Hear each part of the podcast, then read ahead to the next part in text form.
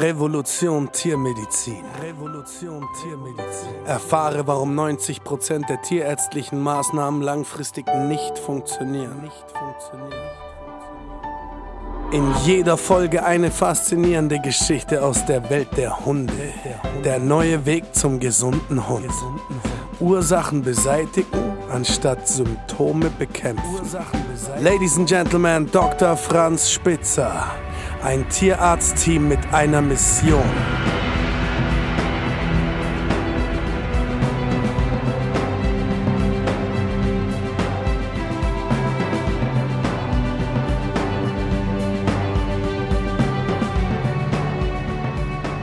Hallo und herzlich willkommen zu unserem Podcast rund um glückliche und gesunde Hunde. Mein Name ist Birgit Vermehlen und ich arbeite im Team von Tierarzt Dr. Franz Spitzer. Mein Steckenpferd sind die Ernährung, die Naturheilkunde und die Bioresonanz. Heute möchte ich dir etwas über die Scheinträchtigkeit deiner Hündin erzählen.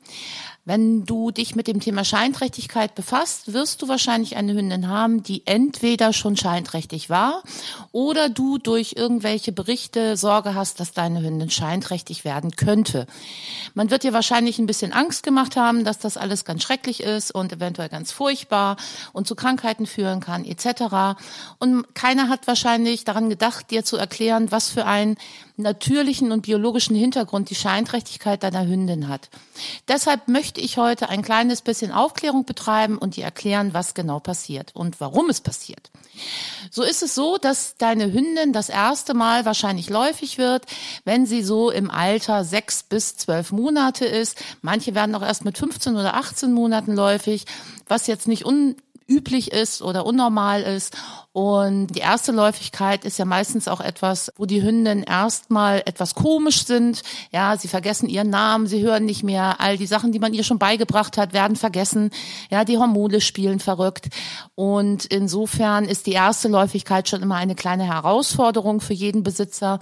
Je nachdem, wie lange das denn so anhält und wie man damit umgeht, wird sich das im Zweifelsfall bei der nächsten Läufigkeit auch vielleicht nochmal widerspiegeln. Nichtsdestotrotz ist es so, dass äh, dann nach nach sechs Wochen, also sprich circa 63 Tage, das wäre nämlich die normale Dauer einer Trächtigkeit, deine Hündin nochmal etwas merkwürdiges Verhalten an den Tag legen kann. Das kann einmal auf psychischer Ebene sein, es kann aber auch auf physischer Ebene sein.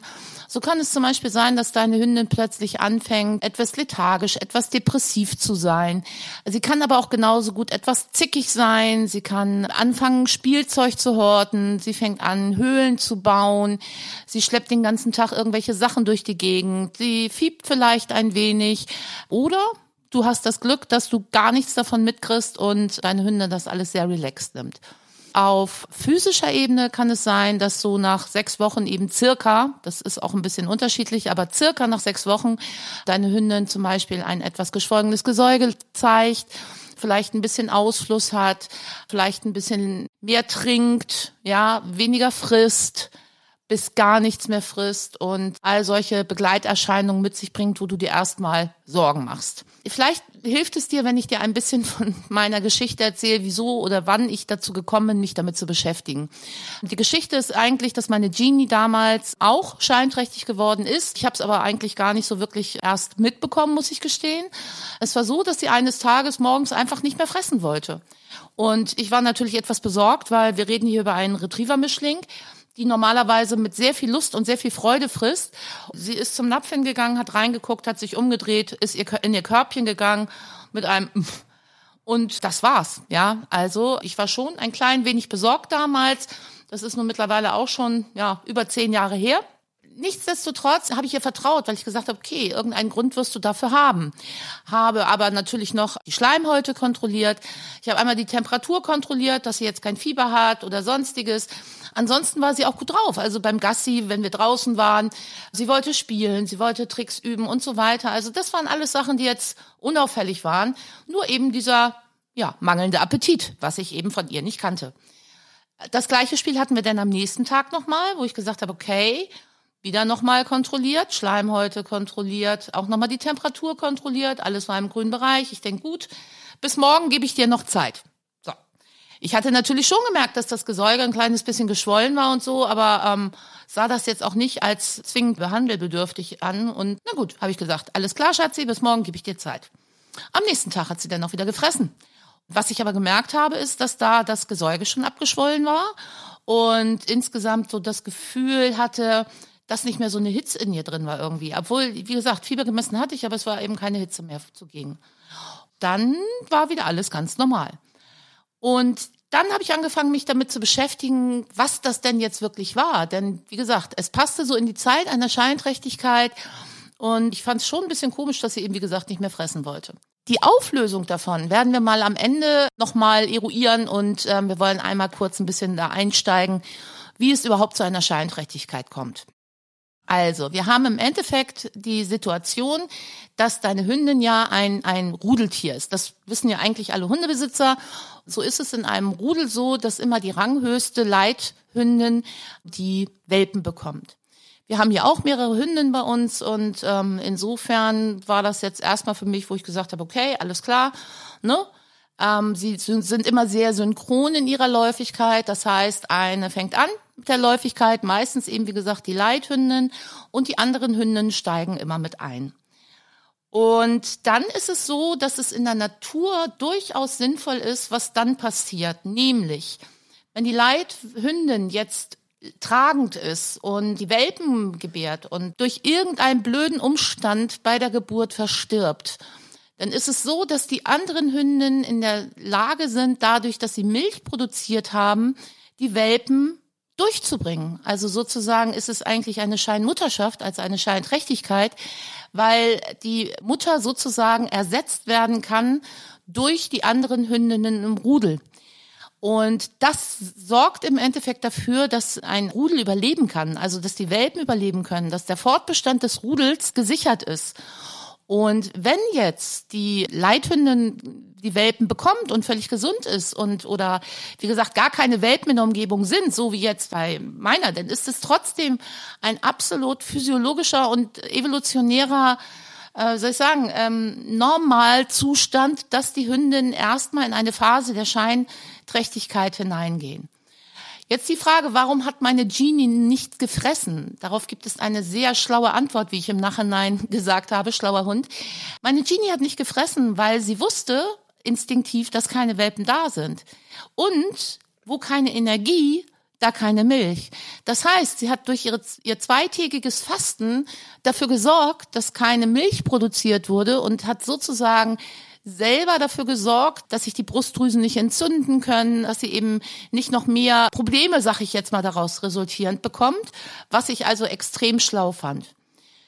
Doch kümmern wir uns nochmal darum, wie es dazu kommt und was du im Endeffekt mit deiner Hündin da durchmachen ja, musst, darfst, wie auch immer man das sagen soll. Letztlich muss man ja immer schauen, dass Hormone ein absolut sinnvolles Produkt sind. Ja, also sie sind für viele Stoffwechselvorgänge im Körper zuständig.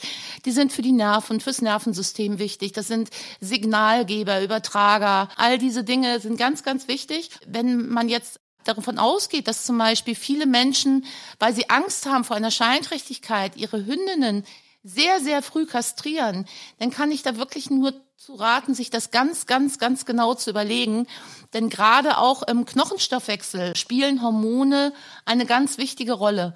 Und so ist es nicht ganz so selten, dass Hündinnen, die sehr früh kastriert worden sind, im Alter später Probleme bekommen. Einmal mit dem Skelett, aber eben auch zum Beispiel mit Sachen wie Inkontinenz.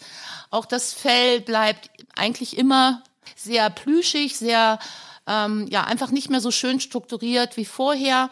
Viele Hündinnen neigen natürlich auch zu einem Übergewicht und das sind Sachen, die mit einer Kastration einhergehen. Dazu muss man noch sagen, dass eine Kastration vor dem Tierschutzgesetz nur dann erlaubt ist, wenn eine medizinische Indikation vorliegt. Das heißt, eine Sache wie zum Beispiel eine Gebärmutterentzündung oder ja, beim Rüden zum Beispiel eine, eine Prostata-Schwierigkeit. Ähm, da gibt es, wie gesagt, eine medizinische Indikation. Ansonsten ist es vom Tierschutzgesetz eigentlich gar nicht erlaubt, dass eine Hündin kastriert wird, da es eine Amputation ist im Endeffekt. Und das sollte man sich doch genau überlegen. Jetzt ist es die Frage, wie, wie kann es dazu kommen, dass so viele Hündinnen doch sehr überreagieren. Woher kommen diese hormonellen Schwankungen? Viele sagen, ich habe nie Probleme gehabt und jetzt plötzlich haben die Tiere Probleme. Da muss man sich ein bisschen umschauen und vielleicht auch mal in die Umgebung schauen, weil ähm, letztlich haben wir äh, im Tierfutter mit Sicherheit viele Hormone drinne. Es sei denn, man achtet darauf, wo das Futter herkommt. Ich möchte mal einfach behaupten, dass in Trockenfutter nicht darauf geachtet wird, wie viel Hormone die zu verfütternden Tiere sozusagen während der Wachstumsphase bekommen. Und auch solche Sachen wie jetzt zum Beispiel Wasser aus der Leitung. Ich denke, heutzutage wissen viele, dass ähm, Hormone aus dem Wasser nicht rausgefiltert werden und unsere Hunde diese immer Stück für Stück zu sich nehmen, auch Schwermetallbelastung etc. Sie können da durchaus ein Grund sein, weswegen die Hormone so außer Rand und Band geraten und alles im Überschuss sozusagen ist und nicht mehr in der Regulation. Das möchte ich einfach immer noch mit als Hintergrund geben und euch da noch mal ein bisschen sensibilisieren, dass ihr da auch wirklich darauf achtet, dass eure Hunde sehr, sehr hochwertiges, frisches Futter bekommen, um wirklich darauf zu achten, dass eure Hunde möglichst wenig Schadstoffe aufnehmen. Dementsprechend werden sich dann höchstwahrscheinlich, so wie bei meiner Hündin, im Laufe der Zeit einfach auch die Symptome reduzieren. natürlich kann man noch weiter naturheilkundlich unterstützen. Das ist etwas, was wir bei uns auch in der Akademie machen und die Besitzer natürlich auch auf Trainingsebenen unterstützen. Was kann ich machen? Bringt es etwas, meinen Hund zu bemitleiden oder wie verhalte ich mich entsprechend richtig? Wie gehe ich damit am besten um? Wie kann ich meiner Hündin vertrauen, dass es richtig ist, was sie tut? Grundsätzlich solltet ihr immer denken, dass euer Hund einen Instinkt hat. Und dieser Instinkt ist von Natur aus etwas, was Jahrmillionen Jahre dafür gesorgt hat, dass die Hunde evolutionär so sind, wie sie sind und auch immer überlebt haben. Bloß weil wir heutzutage mit Medikamenten die Läufigkeit unterdrücken, verschieben. Wir haben die Möglichkeiten, ja, aber das heißt nicht, dass sie gesund sind. Ja, also ähm, in das Hormonsystem eines Lebewesens einzugreifen, ist eine doch sehr schwierige Situation und auch grenzwertig.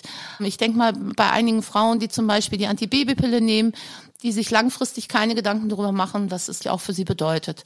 Und so ähnlich ist es halt bei den Hunden. Wenn ich sehe, was viele Hunde mitbringen, die frühzeitig kastriert worden sind, deren Läufigkeiten über regelmäßige Chips oder auch Spritzen unterdrückt worden ist, die bringen alle sehr, sehr viele gesundheitliche Probleme mit, weil der Natur einfach ein Deckel drauf gesetzt worden ist. Das finde ich sehr bedenklich. Ich hoffe, dass ich dir ein kleines bisschen die Angst nehmen konnte, dass eine Scheinträchtigkeit eine Krankheit ist, denn das ist sie definitiv nicht. Ja, also letztlich ist es wirklich so, dass deine Hündin einfach nur einem absolut natürlichen Instinkt folgt, ja. Und im Optimalfall ist es sogar so, dass sie, genau wie meine Genie halt, für sich beschlossen hat, es sind keine Welpen da, ich brauche nicht zum Einsatz kommen, also faste ich zwei Tage und dann ist das Thema für mich durch. So einfach kann es laufen, das muss nicht sein, aber nichtsdestotrotz wünsche ich dir natürlich auch, dass es mit deinem Hund so einfach läuft und du nicht darüber nachdenkst, bei der ersten Scheinträchtigkeit oder auch bei der zweiten Scheinträchtigkeit direkt loszugehen und mit Medikamenten das Ganze zu unterdrücken. Denn das geht meistens langfristig nicht gut. Wie gesagt, es gibt in der Naturheilkunde viele, viele Möglichkeiten, das noch zu unterstützen. Dr. Franz Spitzer hat diesbezüglich die Akademie für Hundegesundheit gegründet, um auf all deine Fragen Antworten zu finden, zu verstehen und es aus Sicht der Natur zu sehen, was da genau passiert wie du damit reinspielst, was deine Angst mit der ganzen Situation macht. Und ich kann dir sagen, Angst ist nie ein guter Berater. Du kannst dich diesbezüglich natürlich gerne zu einem kostenlosen Erstgespräch bei uns melden unter www.franzspitzer.de slash podcast. Insofern hoffe ich, dass ich dir ein kleines bisschen Klarheit verschafft habe, dass es, ähm, wie gesagt, ein ganz natürlicher Prozess ist, eine Scheinträchtigkeit. Ich nenne es, wie gesagt, lieber Scheinmutterschaft und hoffe, ein bisschen mehr Verständnis für deine Hündin geschaffen zu haben und wünsche dir einen wundervollen Tag. Alles Liebe und Gute für dich und deinen Hund. Bis dann. Tschüss.